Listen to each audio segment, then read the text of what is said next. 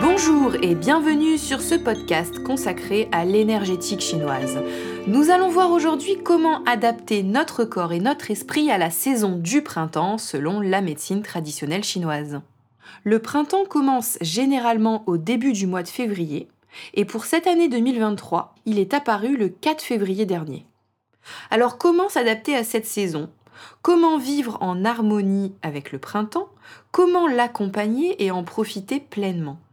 Comme je l'expliquais dans le dernier podcast, L'hiver est une énergie yin, concentrée sous la terre. Le yang est rentré en profondeur.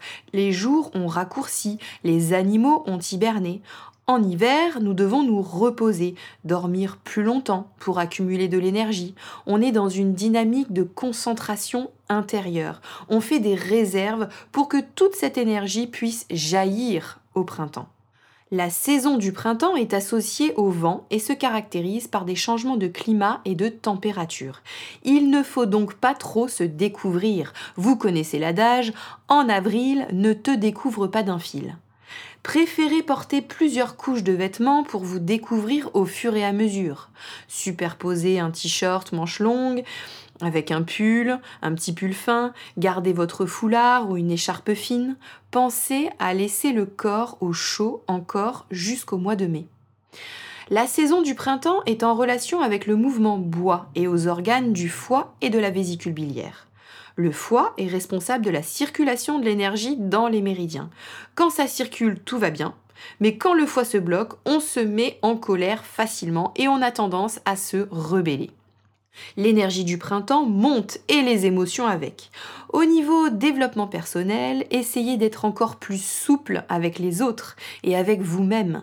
Il nous faut cultiver la fluidité, la souplesse durant cette saison pour éviter de se laisser embarquer dans une énergie hyperactive et trop ascendante.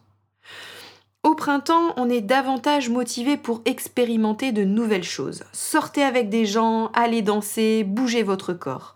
Pour faciliter le mouvement du foie, votre corps vous remerciera si vous faites des activités plutôt en extérieur pour bénéficier de l'air frais. Il sera votre allié également si vous faites du sport sans trop transpirer, car lorsqu'on transpire, les pores de la peau s'ouvrent et le vent, le froid peuvent pénétrer dans notre corps et générer des maladies. La marche dans la nature, au milieu des arbres, est excellente pour faire circuler l'énergie du foie et calmer son hyperactivité. Alors qu'en hiver, on conseillait de se coucher tôt et de dormir le plus tard possible le matin, dormir un maximum pendant qu'il faisait nuit, eh bien au printemps, on peut dormir un peu moins, se coucher un peu plus tard et se lever un peu plus tôt. Les jours rallongent, alors nous pouvons rester éveillés plus longtemps. Concernant l'alimentation, autant en hiver nous pouvions manger des plats riches pour accompagner l'énergie yin, autant au printemps il est conseillé de ne pas trop manger. Bien sûr, mangez toujours des aliments frais et de saison. Ne mangez pas de tomates en mars, ça n'existe pas. Elles ne poussent pas à cette période, il faut attendre fin mai ou début juin. Préférez les jeunes pousses, des légumes feuilles, les graines germées, des viandes jeunes comme l'agneau ou le veau, et du poisson. La cuisson la plus favorable est celle qui est sautée à l'huile, c'est-à-dire une cuisson saisie, où les légumes gardent leur aspect croquant, cuit à l'extérieur et presque cru à l'intérieur. La cuisson au wok est parfaitement adaptée. On peut ajouter à nos plats un peu de saveur acide, mais en petite quantité.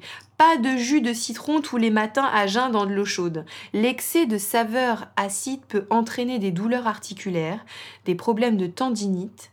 Elle peut favoriser les crampes et blesser les muscles. En petite quantité, la saveur acide peut être très efficace et soutenir l'énergie du foie.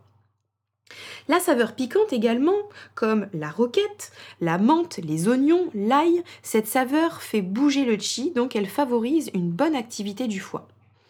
Enfin, la saveur douce permettra de relâcher les tensions et limitera les excès de yang du foie, c'est-à-dire son hyperactivité. Les céréales, le riz, le maïs, le millet, mais aussi beaucoup d'autres fruits et légumes. Les plantes chinoises bénéfiques lors de cette saison sont les jeunes feuilles de thé vert, les fleurs de chrysanthème, les baies de goji cuites et les jujubes. Toutes ces plantes sont excellentes pour éviter les maux liés au vent et à la chaleur comme les conjonctivites, les maux de gorge, les migraines. Je vous ai tout dit. J'espère que ces recommandations vous ont été utiles et que vous apprécierez cette belle saison. Partagez ce podcast à des amis intéressés et en attendant, je vous retrouve la semaine prochaine pour un nouvel épisode. À bientôt!